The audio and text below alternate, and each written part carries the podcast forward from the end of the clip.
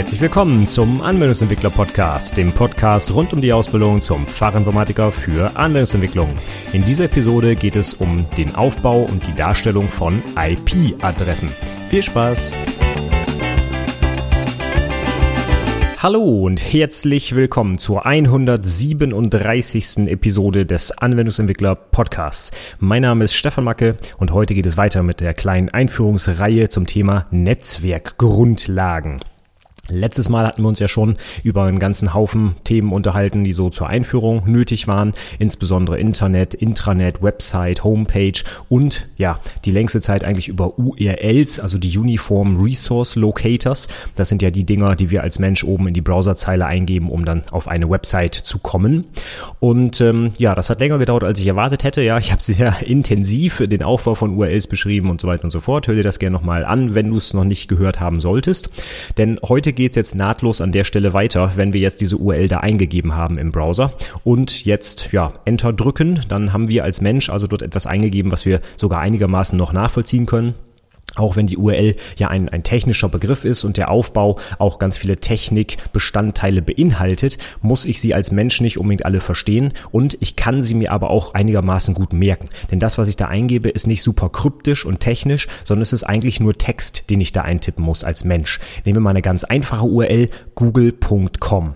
Da muss ich mir eigentlich nur den Namen des Unternehmens merken, nämlich Google, muss wissen, dass immer ein Punkt dazwischen steht und am Ende noch, ja, welche Top-Level-Domain und meistens ist es halt com oder de oder oder sonst irgendwas. Von daher, wenn ich einfach nur das Nötigste dieser Domain mir merke, ja, dann komme ich damit schon auf die Website. Und dass davor noch das Protokoll steht, nämlich HTTP, dass ich da eventuell noch Username und Passwort eingeben kann und irgendein Pfad und Parameter und äh, Fragmente und so, das kann ich zwar alles machen. Für 99 Prozent meiner Aufrufe, die ich persönlich eingebe im Browser, brauche ich das allerdings nicht. Von daher ist diese Idee dieser Domain oder dieser Webadresse schon mal recht cool, denn ich als Mensch kann sie mir relativ einfach merken. Ja, ich kann die einfach eintippen, leg los. Und wenn ich mir, ja, in diesem Fall von Google den Namen des Unternehmens merken kann, was offensichtlich der Fall ist, dann kann ich mir auch die Website merken. Also schön einfach für den Menschen gemacht. Und das ist eigentlich auch der einzige Sinn davon, dass der Mensch das schön eingeben kann. Den Computer, den interessiert diese URL nämlich eigentlich überhaupt mal gar nicht.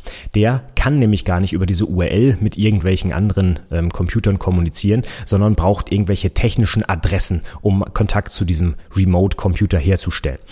Und um genau diese Adressen soll es heute gehen, um die technischen Adressen, die die Computer nutzen, um miteinander über ein Netzwerk zu kommunizieren. Und das sind erstmal heutzutage, wenn wir vom Standard ausgehen, nämlich dem Internet, die IP-Adressen.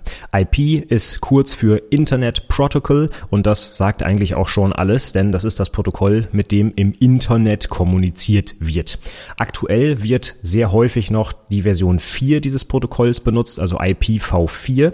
Das ist das, was auch immer noch klassisch in der IHK-Prüfung heutzutage abgefragt wird und auch immer noch sehr relevant ist in der Praxis, aber eigentlich schon längst abgelöst sein sollte durch den Nachfolger IPv6. Es gibt also nicht Nummer 5 als Nachfolger, sondern 6 als Nachfolger. Und was da so die Unterschiede sind und warum das so viel besser ist, werden wir uns gleich nochmal anschauen. Wir fangen erstmal grundsätzlich an mit einer IP-Adresse. Was ist das überhaupt und wofür braucht man das? Wie im Namen schon drin steckt, ist die IP-Adresse eine Adresse und das kann man tatsächlich auch mit ja, dem Begriff aus der echten Welt in Verbindung bringen, eine Adresse. Und das mache ich auch immer ganz gern. Wenn ich zum Beispiel einen Brief schicken möchte, das kann man sehr gut auch mit dem Begriff Paket, der auch in der Netzwerktechnologie verwendet wird, ähm, ja, so in Einklang bringen. Stellen wir uns vor, ich will irgendwo einen, einen Brief oder ein Paket hinschicken, dann muss ich halt wissen, wo es hin soll. Ja, und dann gebe ich halt die Adresse auf das Paket. Ich mache dann Adressaufkleber drauf oder schreibe das da per Hand drauf. Und dann steht da sowas wie, keine Ahnung, Stefan Macke wohnt in, äh, keine Ahnung, Fechter in der und der Straße. Und dann weiß der Postbote, der das Paket ausliefert, am Ende ganz genau, zu welcher Haustür er gehen muss, wo er klingeln muss, um das Paket abzugeben. Und vor allem auch der ganze Maschinerie, die vorher läuft, weiß das auch. Der Postbote ist ja eigentlich nur der Letzte in der Kette. Wenn ich das Paket zum Beispiel meiner Poststelle abgebe, dann werden da ja noch ganz viele Zwischenstellen durchlaufen. Die lokale Post sortiert das erstmal grob nach Städten vielleicht. Dann kommt das Paket entweder auf dem LKW oder es wird direkt ausgeliefert oder es muss sogar noch per Luftpost irgendwo hingeschickt werden oder per, per Schiff oder ich weiß nicht was, ja. Das heißt, dieser Weg vom Absender hin zum Empfänger kann ja durchaus sehr lang und kompliziert sein, aber der komplette Weg wird eigentlich daran festgemacht, was auf der Empfängeradresse steht, also wo dieses Paket hin muss. Deswegen ist die Adresse natürlich auch sehr wichtig. Wenn die Adresse falsch ist, kommt es halt beim falschen Empfänger an. Das wollen wir natürlich nicht. Und diese Analogie kann man jetzt auf die IP-Adresse in der Netzwerktechnik übertragen. Das heißt, jeder Computer, mit dem ich reden möchte oder reden kann im Internet, hat so eine IP-Adresse und die ist dann auch global eindeutig. Also, das kann ich auch wieder vergleichen mit einer echten Adresse aus der echten Welt. Die sollte auch eindeutig sein, ja. Selbst wenn ich in einem Mehrparteienhaus wohne mit 20 Einwohnern, kann ich anhand der Adresse genau feststellen, welche Person in dem Haus ist denn jetzt gemeint, weil zum Beispiel Teil der Adresse eben auch der Name ist, ja. Also auch wenn 20 Personen die gleiche Hausnummer zum Beispiel haben in einer Straße, kann ich anhand des Namens genau den Empfänger festlegen. Und das ist bei einer IP-Adresse auch so. Die IP-Adresse ist global eindeutig. Das heißt, es gibt auf der Welt nicht zwei Computer, die die gleiche IP IP-Adresse haben, denn sonst könnte ein Paket, was dahin geschickt werden soll, halt eben nicht exakt zugestellt werden und das wäre nicht so gut. Und denken wir noch mal einen Schritt weiter. Das wäre nicht nur nicht so gut, sondern man könnte auch ein großes Security-Problem draus machen. Denn wenn meine Pakete auch zusätzlich vielleicht noch bei jemand anderem ankommen, nur weil der die gleiche Adresse hat, das wäre nicht so gut. Dann kann er nämlich auf Deutsch gesagt meine Post mitlesen. Und ich glaube, das wollen wir alle lieber nicht. Also, wir halten fest, so eine IP-Adresse, die sollte global eindeutig sein und die ist dazu da, damit Computer mit dieser Zieladresse kommunizieren können, mit einem entfernten Computer. So, wie ist jetzt so eine IP-Adresse aufgebaut? Wir gucken uns erstmal die IPv4 an, weil die halt immer noch sehr dominant ist und auch, wie gesagt, für die Prüfung noch relevant ist und wahrscheinlich auch in den meisten Unternehmen immer noch der Standard ist. Auch wenn im Internet inzwischen eigentlich flächendeckend IPv6 verwendet wird, ist es in den Unternehmen eigentlich immer noch so, dass IPv4 der Standard ist. Auch wenn jetzt nach und nach umgestellt wird, bis dann irgendwann mal alle fertig sind. Und so eine IPv4-Adresse, die hat eine Länge von 32 Bit.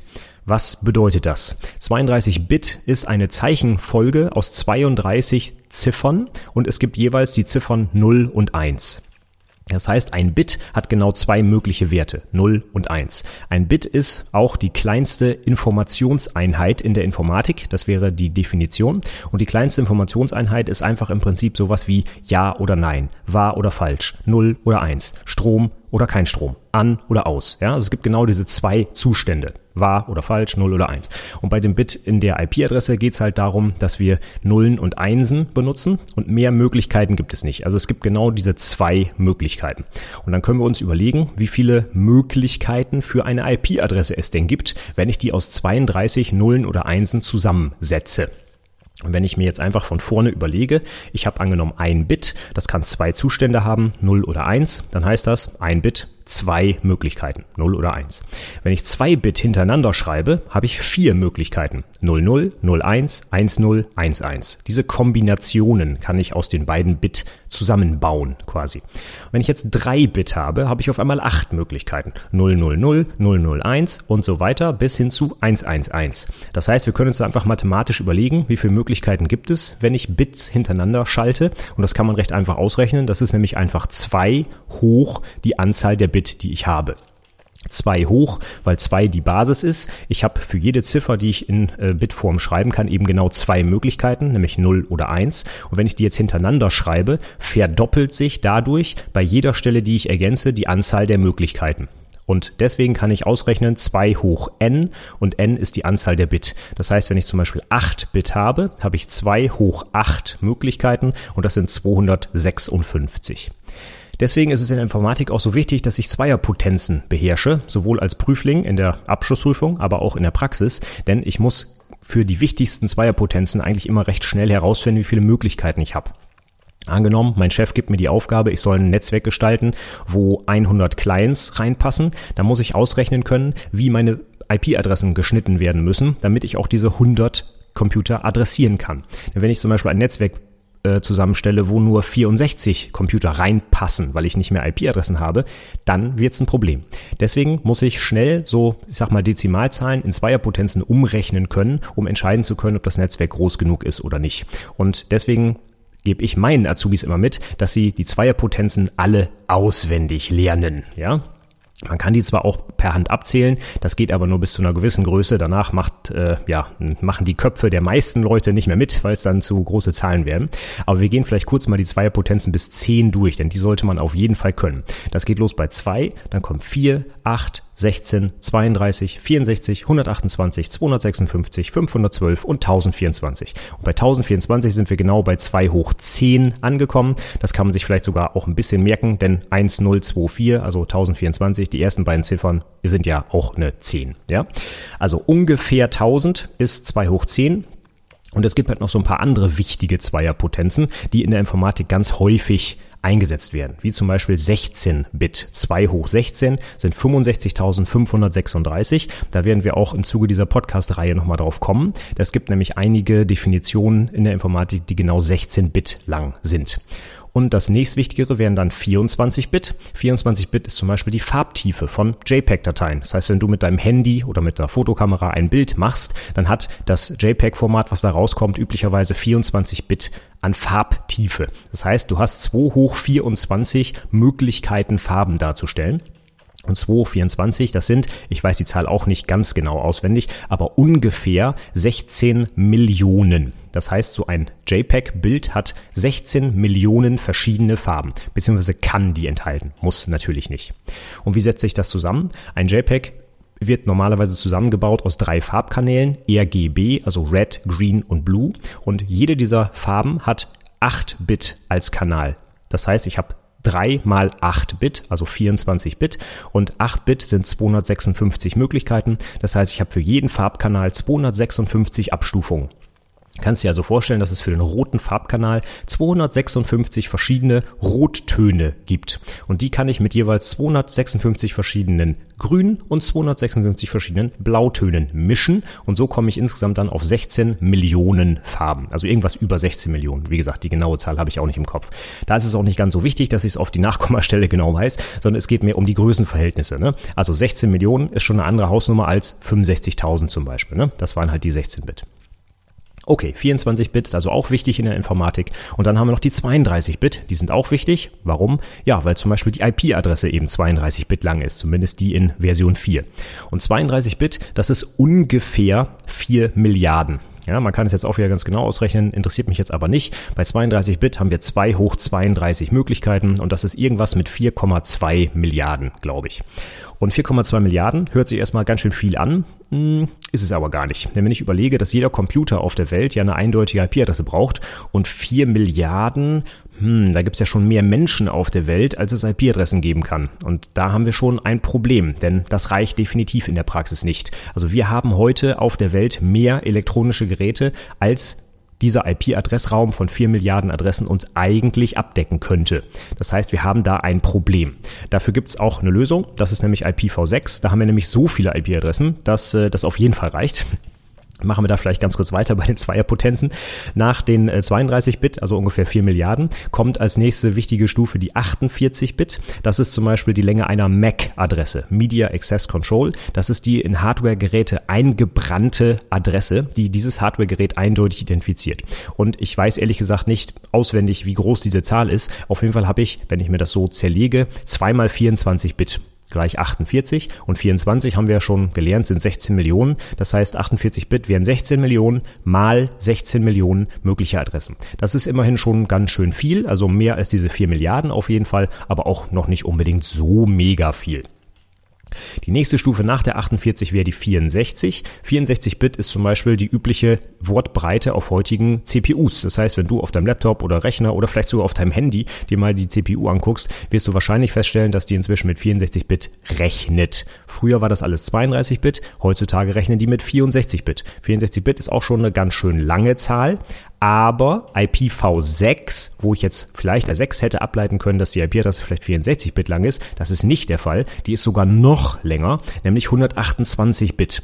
Also die IPv6-Adressen sind 128 Bit lang und ich merke mir diese Zahl nicht, ich kann die nicht aufschreiben. Aber ich habe mal eine schöne Analogie irgendwo gesehen. 128 Bit, das reicht aus, um jedem Sandkorn im Universum ein paar Millionen IP-Adressen zuzuweisen.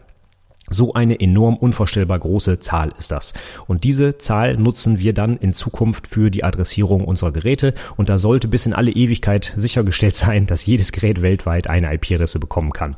Heutzutage bei IPv4 ist das aber nicht so. Wir haben es gerade gehört, 4 Milliarden Adressen, das reicht nicht aus. Da müssen wir uns also was überlegen, dass wir das trotzdem irgendwie hinkriegen, aber dazu dann später mehr. Gehen wir jetzt erstmal für den Einstieg davon aus, IPv4-Adressen sind 32 Bit lang, das heißt, wir haben ungefähr 4 Milliarden zur Verfügung und wir müssen damit sicherstellen, dass jedes Gerät, das ich im Internet erreichen will, weltweit eine eindeutige Adresse bekommt. Angenommen, das könnten wir jetzt sicherstellen und jedes Gerät hätte so eine IP-Adresse, dann hätten wir ja schon mal viel erreicht. Aber für die Praxis ergibt sich jetzt so ein kleines Problem. Denn äh, 4 Milliarden Adressen, das reicht vielleicht für die Ges äh, Menschheit als Gesamtes nicht aus, aber ein einzelner Mensch kann sich sehr schlecht 4 Milliarden verschiedene Adressen merken. Ja, das wird kein Mensch hinkriegen. Deswegen haben wir da ein Problem. Denn wenn wir jetzt so eine große Zeichenfolge aus Nullen und Einsen, ne, aus 32 Nullen und Einsen als Adresse benutzen, da wird kein Mensch mit klarkommen. Wenn ich die irgendwo technisch ein tragen muss, meinetwegen in irgendeiner Konfigurationsdatei, muss ich die IP-Adresse von meinem, weiß ich nicht, Mail-Server eintragen, ja, dann habe ich ein Riesenproblem, denn ich kann mir diese Adresse einfach nicht merken als Mensch. Das heißt schon, wenn ich mir eine einzige Adresse merken sollte, die 32 Stellen lang ist aus Nullen und Einsen, da, da werde ich einfach dann scheitern. Das kann kein Mensch. Deswegen müssen wir uns irgendwie für die menschliche Verarbeitung eine etwas nettere Schreibweise überlegen, damit man sie sich wieder merken kann. Und dazu nimmt man die IP-Adresse, die 32 Stellen lang ist, und zerteilt die in vier Bestandteile. Das ist das Schöne bei diesen ganzen Zweierpotenzen, die kann man immer schön teilen und mal nehmen ne, und hat immer wieder gerade äh, Anteile. Und diese 32 Bit können wir wunderbar aufteilen in 4 mal 8 Bit. Und 8 Bit hatten wir eben schon gehört, da gibt es 256 Möglichkeiten. Das heißt, wenn ich diese 32 äh, Nullen und Einsen jetzt aufteile in 4 mal 8, dann kann ich diese 8 Bit jeweils umrechnen in eine Dezimalzahl, die maximal 256 groß sein kann. Und dann habe ich quasi vier Dezimalzahlen hintereinander, die alle von 0 bis 256 reichen. Stellen wir uns also vor, ich habe 32 Nullen und Einsen und nehme erstmal die ersten acht davon und gucke mir nur diese ersten acht ähm, Nullen und Einsen an. Dann rechne ich die einfach um in eine für den Menschen geläufigere Schreibweise und zwar in die Dezimalschreibweise. Also in die Zahlen, die du jeden Tag äh, überall benutzt, ne? die Ziffern von 0 bis 9 und dann äh, 10, 11, 12, 13 und so, wie es weitergeht halt. Ne? Und diese binäre Darstellung aus Nullen und Einsen kann ich umrechnen in eine Dezimalzahl und dann kann ich vier davon hintereinander schreiben, mache einen Punkt dazwischen und schon habe ich die übliche IP-Adresse, die du sicherlich auch schon mal irgendwo gesehen hast. Zum Beispiel 192.178.178.1. Das ist zum Beispiel die übliche IP-Adresse, die so eine Fritzbox hat, wenn du dir die zu Hause zum ersten Mal aufbaust. Ja? Kommen wir später auch nochmal drauf, was es mit diesen Zahlen genau auf sich hat, warum die genau so aussehen und nicht anders. Aber wichtig ist erstmal, die IP-Adresse soll für den Menschen auch einigermaßen lesbar sein. Deswegen zerteilen wir die in vier Bestandteile A8 Bit und die kann man dann in eine Dezimalzahl umrechnen und kann sie sich besser merken als eine riesengroße lange Ziffernfolge aus 32 Nullen und Einsen. Ja, das hörte sich ja erstmal einfach an, ne? Nimmst du die 8 Nullen und 1 und rechnest die mal eben um in die Dezimalzahl und schwupp bist du fertig. Das Problem ist ja, wie geht das denn jetzt? Ich habe ja Nullen und Einsen und wie mache ich daraus jetzt eine Dezimalzahl? Hm, ja, das ist eigentlich relativ einfach. Wenn man Zahlensysteme einmal grundlegend verstanden hat, dann kann man eigentlich alle immer ineinander umrechnen. Auch wenn es vielleicht ein bisschen Schreibarbeit ist, vielleicht braucht man einen Zettel zur Hilfe und so, ja, das kann alles sein. Aber grundsätzlich sind Zahlensysteme eigentlich sehr gleich aufgebaut oder eigentlich komplett gleich. Nehmen wir mal zwei Beispiele. Das Dezimalsystem, das ist das, was du aus der Schule kennst, ne? 1, 2, 3, 4, 5, 6, 7, 8, 9, 10, 11, 12, 13 und so weiter. Und eben dieses Binär- oder Dualsystem, das wir für IP-Adressen benutzen, wo wir Bit benutzen. Und ähm, erstmal hat der Name dieses Systems eigentlich schon eingebaut die Basis, mit der wir rechnen in dem System. Das Dezimalsystem. Dezi ist die Vorsilbe für 10. Kennst du vielleicht noch aus dem Physikunterricht. Ne? Deziliter zum Beispiel ist ein Zehntel Liter. Und diese 10 ist also die Basis für eine Stelle in meiner Zahl. Was das genau heißt, gucken wir uns gleich an. Im Dualsystem oder Binärsystem, in dem wir jetzt in der Informatik rechnen, wo es halt eben nur Nullen und Einsen gibt, da ist die 2 meine Basis des Systems. Was heißt das jetzt? Gucken wir uns im Dezimalsystem mal an. Wir haben im Dezimalsystem zehn verschiedene Ziffern, nämlich von 0 bis 9. Im Dualsystem haben wir zwei verschiedene Ziffern, nämlich von 0 bis 1. Die einzelnen Stellen in einer Zahl, nehmen wir mal die Zahl 123 im Dezimalsystem. Da hat jede Stelle dieser Zahl als Wert die Potenz der Basis des jeweiligen Zahlensystems. 123 gehen wir von rechts nach links mal durch. Die 3 ganz hinten hat den Stellenwert von 10 hoch 0. Die 2 in der Mitte hat den Stellenwert von 10 hoch 1 und die 1 ganz vorne für die 100 hat den Stellenwert von 10 hoch 2. 10 hoch 0 kennst du hoffentlich noch aus dem Mathematikunterricht, steht für 1, 10 hoch 0 gleich 1. 10 hoch 1 ergibt 10 und 10 hoch 2 ergibt 100. Das heißt, die Stellen haben von rechts nach links gelesen die Wertigkeit 1, 10, 100. Und wenn du jetzt die Zahl 123, also 123 hinschreibst, könntest du sie dir ausrechnen als 3 mal 1 plus 2 mal 10 plus 1 mal 100 und kommst so auf den Wert 123 im Dezimalsystem. Und genau so funktioniert auch jedes andere System, insbesondere auch das Binärsystem, das Dualsystem, in dem wir gerade rechnen.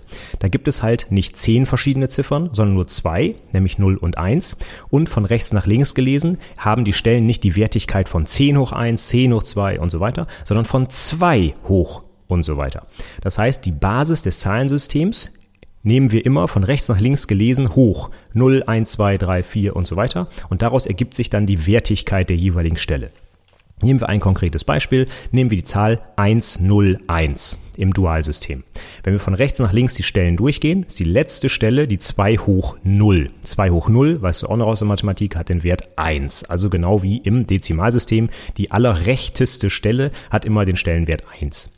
Dann kommen wir zur zweiten Stelle. Das ist jetzt eben nicht 10 hoch 1, sondern 2 hoch 1. Und 2 hoch 1 ist 2. Und wenn wir jetzt zur dritten Stelle weitergehen, haben wir den Wert 2 hoch 2. Vorher war es 10 hoch 2 gleich 100 und jetzt ist es 2 hoch 2 gleich 4. Das heißt, wenn wir uns jetzt mal die beiden Zahlensysteme angucken, im Zehner-System verzehnfacht sich der Wert jeder Stelle von rechts nach links. Ne? 1, 10, 100. Der nächste Stellenwert wäre 1000, 10.000 und so weiter. Im Dualsystem verdoppelt sich die Wertigkeit. Das heißt, wenn ich rechts anfange, habe ich 1, 2, 4, 8, 16 und so weiter. Das sind genau die Zweierpotenzen, die wir gerade schon mal einmal durchgesprochen haben. Das heißt, wenn ich jetzt von rechts nach links durchgehe und ich gucke mir die Zahl 101 an, dann habe ich die rechte 1, nehme die mal mit 2 hoch 0, also 1. Dann kommt die 0 für 2 hoch 1, das wäre dann insgesamt 0. 0 mal 2 ist 0. Und die dritte Stelle, die ganz linke 1, würde dann stehen für 2 hoch 2, also 4. Das heißt 1 mal 4. Und so ergibt sich die Zahl 1 mal 4 plus 0 mal 2 plus 1 mal 1. Und das ergibt die Dezimalzahl 5. Das heißt, wenn ich also eine Dualzahl in eine Dezimalzahl umrechnen will, dann schreibe ich mir einfach die Ziffern nebeneinander. 1001, 1000 und so weiter. Und darüber kann ich mir einfach die jeweiligen Zweierpotenzen schreiben. Und da fange ich immer von rechts nach links an. 2 hoch 0, 2 hoch 1, 2 hoch 2 und so weiter und so fort. Und dann nehme ich die jeweiligen Ziffern, also 0 oder 1, mal mit dem Wert der jeweiligen Zweierpotenz. Und das kann ich alles aufaddieren und lande dann bei meiner Dezimalzahl. Machen wir noch ein Beispiel. 1101. Im Dualsystem hat die 1101 von rechts nach links gelesen einmal 1 plus 0 mal 2 plus 1 mal 4 plus 1 mal 8. Das heißt, ich addiere auf 8 plus 4 plus 1 und das ergibt 13. Das heißt, die binäre Zahl 1101 ergibt im Dezimalsystem die 13. Und nach diesem Muster kann ich jetzt auch größere Zahlen umrechnen. Es ist immer das gleiche Prinzip. Ich muss halt nur immer ein bisschen mehr aufaddieren. Und wenn wir uns jetzt zum Beispiel die fantastische Binärzahl 1010100 angucken, ja, dann kann ich die jetzt genau nach diesem Schema umrechnen. Also 0 mal 1 plus 0 mal 2 plus 0 mal 4 plus 1 mal 8 plus und so weiter. Und dann komme ich darauf, dass 1010100 im Dualsystem im Dezimalsystem die 168 ist. 168 wird häufig an der zweiten Stelle der IP-Adresse benutzt oder es wird nicht häufig da benutzt, sondern man findet das recht häufig. Warum? Da gehen wir später nochmal drauf ein, warum das so ist. Auf jeden Fall ist die 168 eine relativ häufige Zahl, die man in IP-Adressen findet, meistens an der zweiten Stelle. Und die kann man halt, wie ich es jetzt hier gerade beschrieben habe, aus der Binärzahl einfach ausrechnen. Also, was haben wir jetzt gelernt? Normalerweise ist so eine IPv4-Adresse 32-Bit lang, oder nicht normalerweise, die, die ist 32-Bit lang. Das kann sich aber kein Mensch merken. Deswegen nimmt man diese 32-Bit, zerschnippelt die einfach in vier Teile, indem man einfach nach jeweils acht Ziffern einen kleinen Punkt dazwischen macht. Und dann gucke ich mir diese acht Ziffern, die dann noch jeweils übrig bleiben, an und rechne die einzeln ins Dezimalsystem um. Und wie das geht, haben wir jetzt gerade durchgesprochen. Wir nehmen immer die Zweierpotenzen und rechnen das mit der jeweiligen Stelle, so, so wie ich es gerade beschrieben habe. Und am Ende bleiben dann halt noch vier Dezimalzahlen übrig und weil wir ja gelernt haben, 2 hoch 8, die größte Zahl, die da rauskommen kann, ist 256. Das heißt, die IP-Adresse in der Version 4 sieht immer so aus, dass ich vier Zahlen habe, die maximal 256 groß sein können und minimal 0. 0 ist halt die kleinste Zahl. Ähm, ich habe irgendwo mal so ein Beispiel gesehen, ich weiß gar nicht mehr aus welchem Film das stammt. Da war ein fantastischer Hacker am Werk und hat versucht, so einen Server anzugreifen.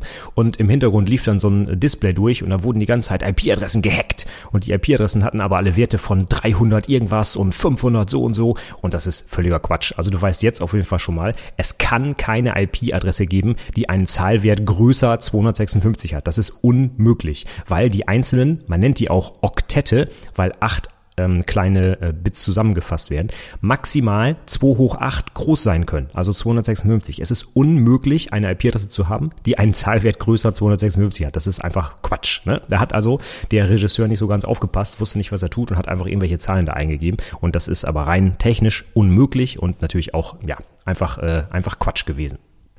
Also, eine übliche IP-Adresse teilt sich also auf in vier Bestandteile aus Dezimalzahlen zwischen 0 und 256 und jede dieser einzelnen Zahlen nennt man auch Oktett, weil eben halt die Basis dafür diese 8 Nullen und 1 sind. Und 8, ne, die Vorsilbe 8 aus. Ich keine Ahnung, ob es lateinisch oder griechisch ist. Auf jeden Fall Okt. Ne? Das ist halt die Vorsilbe für 8. Kennst du wahrscheinlich von Oktopus. Ne? Der hat halt auch 8 Arme, deswegen die 8.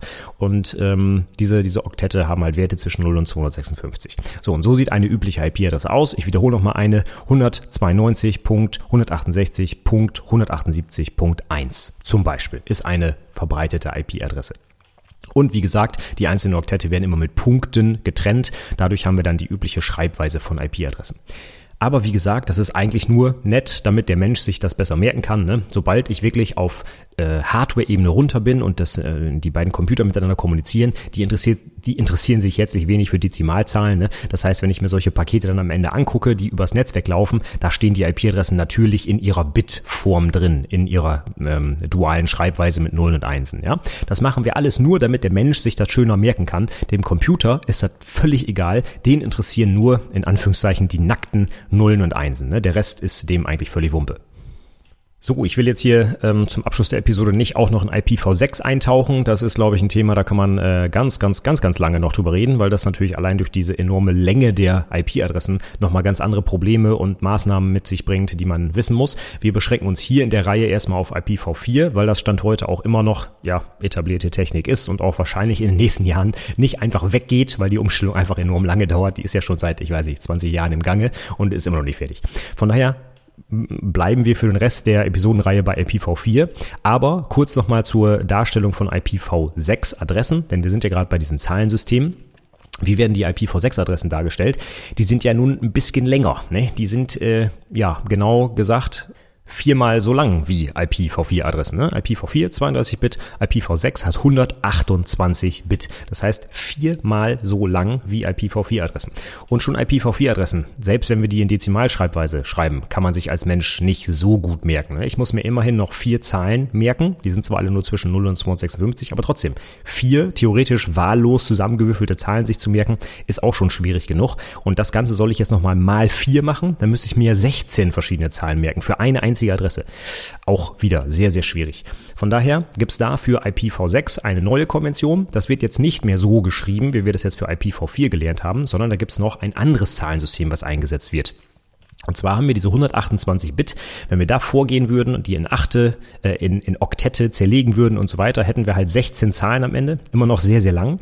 Deswegen nimmt man einfach eine andere Darstellungsform und zwar das Hexadezimalsystem. Hast du bestimmt auch schon mal gehört. Es gibt so ein paar etablierte Zahlensysteme, die in, in, der Informatik auch häufig benutzt werden. Das ist einmal eben klar das Dualsystem, das Binärsystem, was wir gerade kennengelernt haben. Dann gibt es das Oktalsystem, was mit Basis 8 rechnet. Das wird zum Beispiel für Linux-Dateirechte benutzt. Dann haben wir das Dezimalsystem. Das ist das, was du aus der Schule kennst. Damit können die Computer nicht so ganz so gut was anfangen, weil die halt eher binär rechnen. Aber wir Menschen rechnen halt dezimal. Und dann gibt es noch eins, was quasi ein bisschen größer ist, und das ist das Hexadezimalsystem. Und Hexadezimal, Hex ist die Vorsilbe für 6 und Hexadezimal, Dezi haben wir schon gelernt, ist die 10. Das heißt, Hexadezimal ist 16. Wir haben also als Basis im Hexadezimalsystem die 16. Das heißt, jede Ziffer in einer Hexadezimalzahl kann 16 verschiedene ähm, äh, Werte haben, also Ziffern haben tatsächlich. Und als Basis für diese Potenzen, die wir ausrechnen, wird auch immer die 16 benutzt. Das heißt, ich habe mehr Möglichkeiten als im Dezimalsystem. Bedeutet aber auch, Moment, 16 Ziffern, so viele gibt's ja gar nicht. Im Dezimalsystem gibt's ja nur die 0 bis 9, das sind ja nur 10. Wo kommen jetzt die restlichen 6 Ziffern her? Und diese Ziffern kommen ja aus einer anderen Menge an, an, an Zeichenvorräten, die wir Menschen so haben, und zwar dem Alphabet. Da werden also einfach die lateinischen Buchstaben von A bis F benutzt, um diese Ziffern zu repräsentieren. Das heißt, wenn ich im Dezimalsystem von 0 bis 9 die Ziffern habe, dann habe ich im Hexadezimalsystem von 0 bis 9 und dann auch noch von A bis F die Buchstaben hinten dran. Und so komme ich auf meine 16 verschiedenen Ziffern, die ich benutzen kann. Also Ziffer heißt in diesem Zusammenhang nicht unbedingt, dass es eine Zahl sein muss, sondern es kann halt auch in diesem Fall ein kleiner Buchstabe sein. So habe ich also, wenn ich im Hexadezimalsystem quasi durchzähle, hätte ich 0, 1, 2, 3, 4, 5, 6, 7, 8, 9, A, B, C, D, E, F. Und dann geht's weiter mit dem nächsten äh, Übertrag quasi, wie bei 10. 10 ist ja dann auch nur zusammengesetzt aus 0 für die letzte Stelle und 1 für die nächste. Da habe ich quasi einen Übertrag gemacht. Ne? Und das wäre jetzt halt beim Hexadezimalsystem auch. Da würde ich dann halt in der zweiten Stelle anfangen mit 1 und dann hinten wieder mit 0 weitermachen. Ja, also 0, 1, 2, 3, 4, 5, 6, 7, 8, 9, A, B, C, D, E, F, 1, 0 würde es dann weitergehen quasi. Ne? Okay, das heißt, ich habe 16 verschiedene Ziffern und die nehme ich dann jeweils mit den Stellen mal, die von rechts nach links 16 hoch 0, 16 hoch 1, 16 hoch 2, 16 hoch 3 und so weiter gehen. Und wenn wir das mal kurz ausrechnen, haben wir also von rechts nach links die Wertigkeit von 1, 16 hoch 0, dann 16, also 16 hoch 1 und dann schon an der dritten Stelle 16 hoch 2. Und 16 hoch 2 sind schon, kurz ausgerechnet, 256. Hier sieht man schon, dass diese Zahlen also sehr schnell sehr groß werden können. Im Vergleich zum Dezimalsystem, da hat die dritte Stelle die Wertigkeit 100. Im Dezimalsystem sind es schon 256 an der dritten Stelle. Ja, das geht also ganz, ganz schnell, ganz, ganz groß. Übrigens, wie bin ich so schnell auf die 256 gekommen? Ja, vielleicht kennst du noch das kleine 1x1 aus der Grundschule, ne? Wenn man die Zahlen bis 20 multipliziert, 16 mal 16, dann kannst du das vielleicht noch auswendig. Ansonsten kann man sich das aber auch einfach ausrechnen, denn 16 ist ja auch eine Zweierpotenz. Jetzt können wir kurz durchrechnen, wie ich auf 16 komme, wenn ich mit 2 anfange. 2, 4, 8, 16. Das heißt, ich muss 4 mal mit 2 mal nehmen. Das heißt also 16 enthält 4 Bit. So kann man das auch umrechnen. Ne? Mit 4 Bit kann ich 16 verschiedene Möglichkeiten darstellen. Und 16 hoch 2, was ja für die äh, dritte Stelle, in der die Hexadezimalzahl benutzt wird, da kann ich jetzt einfach, wenn ich hochrechne, diese beiden miteinander mal nehmen. Also 16 hoch 2 ist 16 mal 16. Und wenn eine 16 2 mal 2 mal 2 mal 2 ist, heißt also 16 mal 16, 2 mal 2 mal 2 mal 2 mal 2 mal 2 mal 2 mal 2. Das heißt, ich habe jetzt auf einmal 8 Zweien hintereinander. Und weil ich die mit mal hintereinander schreibe, kann ich das wieder als Potenz schreiben, nämlich 2 hoch 8. Ne? 2 mal 2 mal und wenn ich 2 achtmal da stehen habe, habe ich 2 hoch 8. Und die Zweierpotenzen haben wir ja alle auswendig gerade drauf gehabt. Das heißt 2 hoch 8, da weiß ich, ah, das war noch unsere 256. Das heißt 16 mal 16, ah, 16 sind 4 Bit, 4 und nochmal 4 Bit sind 8 Bit, also 256. Ne? Und so weiß ich, dass die dritte Stelle von rechts in einer Hexadezimalzahl den Wert 256 hat. Also, du siehst schon, es lohnt sich in der Informatik, die Zweierpotenzen zu beherrschen. Denn allein für solche Rechenaufgaben wie jetzt gerade, aber auch für viele andere Einschätzungen, wie zum Beispiel, reicht mein Speicher, um was auch immer, 100 IP-Adressen abzubilden oder nicht, oder brauche ich vielleicht noch ein Bit mehr oder wie auch immer. Ne? Dafür ist es ganz, ganz wichtig, dass ich diese Zweierpotenzen drauf habe. Und ich meine wirklich drauf haben, im Sinne von, ich kann die auswendig runterleiern. Mindestens die, die ich gerade gesagt habe, bis 10, dann 16, 24, 48 und so weiter. Ja? Das bläue ich meinen eigenen Azubis auch immer ein. Die müsst ihr einfach drauf haben, diese zwei Potenzen, weil die so wichtig sind. Ja, sowohl bei der täglichen Praxis, wenn ich was ausrechnen muss, aber natürlich auch in Prüfungen, wie zum Beispiel die IHK-Prüfung. Ja, da brauche ich sowas auch mal. Okay, also wie dem auch sei, wir haben gerade festgestellt, dass ich mit dem Hexadezimalsystem, das heißt ähm, mit Basis 16, relativ schnell große Zahlen bekomme auf weniger Raum, wenn ich mal so will. Ja, das heißt, ich kann zum Beispiel mit der Hexadezimalzahl 100 den Wert, den Dezimalwert 256 darstellen. Wir haben ja gerade erklärt, wie das geht. Ne? Also 100 statt 256 im Dezimalsystem. Das ist schon ein kleiner Unterschied.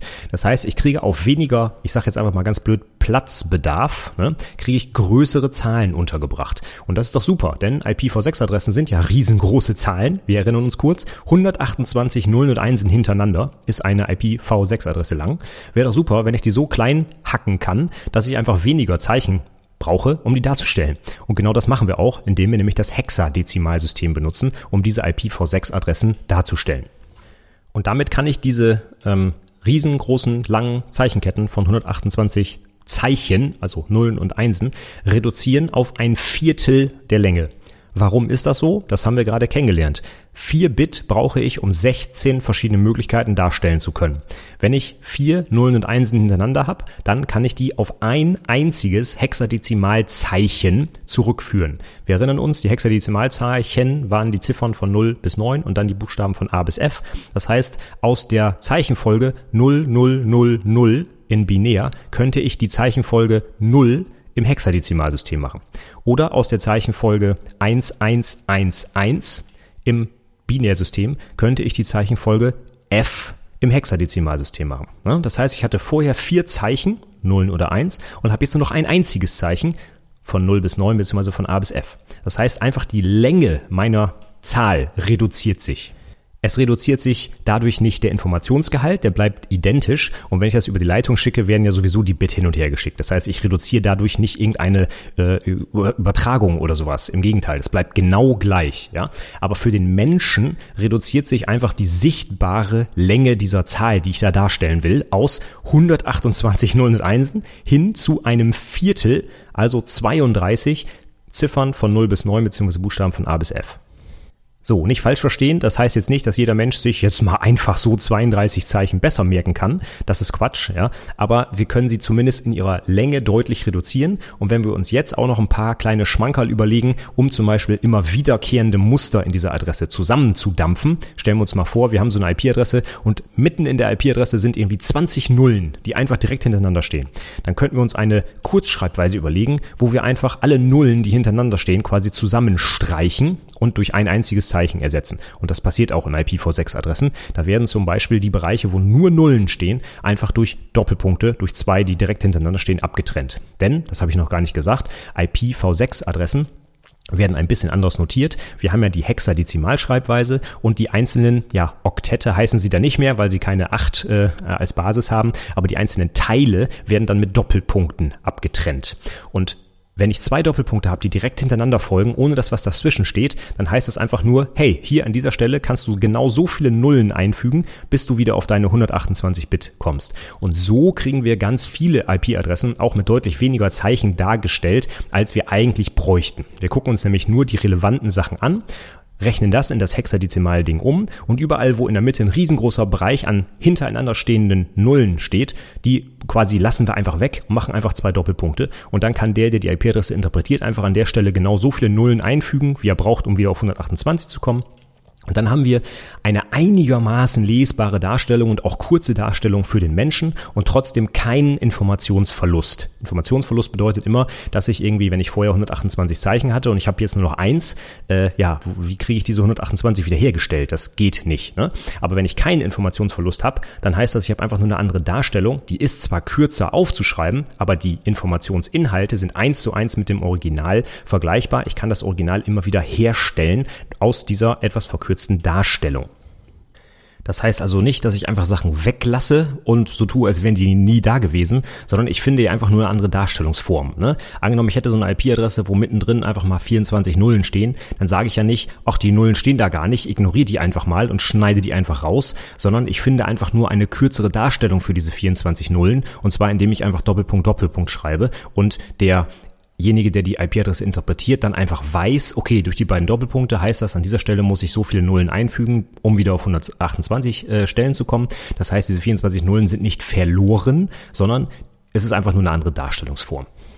Okay, also das ganz kurz zu IPv6-Adressen. Die sind 128 Bit lang, werden in Hexadezimalform dargestellt und zwar immer in äh, Blöcken. Die heißen dann Blöcke statt Oktette und diese Blöcke bestehen üblicherweise immer aus vier Zeichen hintereinander und die werden dann mit Doppelpunkten getrennt. Das heißt, wenn ich eine komplett ausgeschriebene IPv6-Adresse habe, besteht die aus 32 Hexadezimalzeichen, die unterteilt wird in acht Blöcke, die jeweils vier Zeichen enthalten. Und die Besonderheit, wenn ich mehrere Blöcke habe, die komplett aus Nullen bestehen, dann kann ich diesen Block einfach weglassen und schreibe Doppelpunkt, Doppelpunkt. Und das heißt dann an dieser Stelle bitte so viele Nullen einfügen, bis ich wieder auf die gesamte Länge komme. So, an der Stelle mache ich für heute erstmal Schluss mit IP-Adressen. Ähm, ganz viel haben wir heute über IP-Adressen gelernt, aber auch vor allem über diese ganzen Zahlensysteme, die ja auch durchaus wichtig sind in der Informatik. Und hier am Beispiel der IP-Adressen wird schon mal recht gut deutlich, finde ich, dass man dieses Hin- und Her-Rechnen und die zwei Potenzen auch beherrschen muss als ITler. Und zwar egal welcher. Auch Anwendungsentwickler müssen diesen Kram beherrschen. Das kann man noch auf die Spitze treiben, wenn man nachher Subnetting-Aufgaben berechnet. Da muss man dann wirklich auf die Bitmuster runter und gucken und hin und her. Ja, für die Einführung soll das heute erstmal reichen. Nimm dir erstmal mit. Ich muss wissen, was eine IP-Adresse ist. Ich muss IPv4 und V6 zumindest von der Darstellung und von der Länge abgrenzen können. Und ich muss irgendwie Zweierpotenzen umrechnen können ins Dezimalsystem und am besten auch umgekehrt. Das haben wir heute gar nicht besprochen. Aber ähm, wichtiger für uns ist erstmal die Umrechnung von binär in Dezimal. Denn Dezimal, damit können die Menschen einfach von Haus aus gut umgehen, weil wir das in der Schule gelernt haben. Die duale Geschichte eher nicht. Von daher machen wir schnell aus den Dualzahlen einfach Dezimalzahlen, dann können wir damit ganz normal arbeiten, wie wir es schon seit Jahren aus der Schule kennen. Ja, dann haben wir noch ein paar äh, Zahlensysteme zusätzlich kennengelernt, nämlich das Dual-System mit Basis 2, das Oktal-System mit Basis 8, haben wir heute nicht näher drüber gesprochen, aber es funktioniert genauso wie alle anderen, das Dezimalsystem mit Basis 10 und das Hexadezimalsystem mit Basis 16. Besonderheit beim Hexadezimalsystem ist, dass die einzelnen Zeichen nicht nur aus den Ziffern bestehen, sondern auch noch aus den sechs Buchstaben von A bis F, weil ich sonst ja keine Möglichkeit habe, an einer Stelle 16 verschiedene ähm, ja, Zeichen einzusetzen. So, damit haben wir heute viele Grundlagen der IT gelernt, wie ich finde. Ich glaube, es ist äh, Zeit aufzuhören und beim nächsten Mal machen wir dann mal weiter mit ähm, ja, allem, was noch kommt, wenn ich äh, mit einem Remote-Computer kommunizieren möchte. Wir wissen jetzt schon mal, wie ich den ansprechen kann, nämlich über seine IP-Adresse die weltweit eindeutig sein muss und der Computer benutzt auch nur die, um mit dem Remote-Computer zu kommunizieren. Und ja, jetzt bauen wir darauf auf und gucken, wie wir das ergänzen um weitere Technologien, die dann sinnvoll sind, um vernünftig auch als Mensch ähm, das nachvollziehen zu können, was da eigentlich passiert. Okay, dazu dann aber mehr ab dem nächsten Mal. Für heute sage ich erstmal schön, dass du zugehört hast und dir die Zeit genommen hast. Ich hoffe, es war was Interessantes für dich dabei. Vielleicht wusstest du das schon, vielleicht auch nicht. Vielleicht bist du ja gerade dazu im ersten Lehrjahr. Dann hat dir das hoffentlich heute ein bisschen weitergeholfen, auch einen Einstieg zu finden in diese ganze Adressierung und Schreibweise und Dual, Binär, Dezimal, Tralala Systeme. Ähm, wenn ich irgendwie Quatsch erzählt habe, dann melde das gerne zurück, ja, oder wenn du noch was zu ergänzen hast, freue ich mich auch immer über einen Kommentar, entweder per Mail oder am besten noch als wirklicher Kommentar unter der Podcast-Episode, da können es dann auch alle anderen sehen. Und ähm, die Shownotes zur Episode, wo auch noch mal ein paar Links stehen und kurz zusammengefasst, was ich heute alles erzählt habe, die findest du wie immer unter anwendungsentwicklerpodcast.de slash 137 für die heutige 137. Episode. Falls ich dir wirklich weitergeholfen habe, dann würde ich mich auch sehr freuen, wenn du mir mal eine kleine Rezension schreibst, zum Beispiel bei iTunes oder es reicht auch nur eine Sternebewertung. Du musst da nicht mal was dazu schreiben. Das dauert, äh, keine Ahnung, 30 Sekunden und damit würdest du mir sehr weiterhelfen. Gibst mir zum einen natürlich auch ein Feedback, da ich das Ganze hier ja in meiner Freizeit mache und da freue ich mich natürlich, wenn ich auch ein bisschen positives Feedback bekomme, dass das nicht ganz umsonst ist, was ich hier so tue. Und zum anderen hilfst du auch, dass durch irgendwelche obstrusen äh, Algorithmen bei iTunes vielleicht der Podcast ein bisschen höher gerankt wird und besser angezeigt wird und dann vielleicht auch noch mehr Azubis in den Genuss meiner, meiner, meiner Erzählungen hier kommen. Würde mich auf jeden Fall freuen. Ja, ähm, für heute sage ich vielen Dank fürs Zuhören und wir hören uns dann beim nächsten Mal. Tschüss!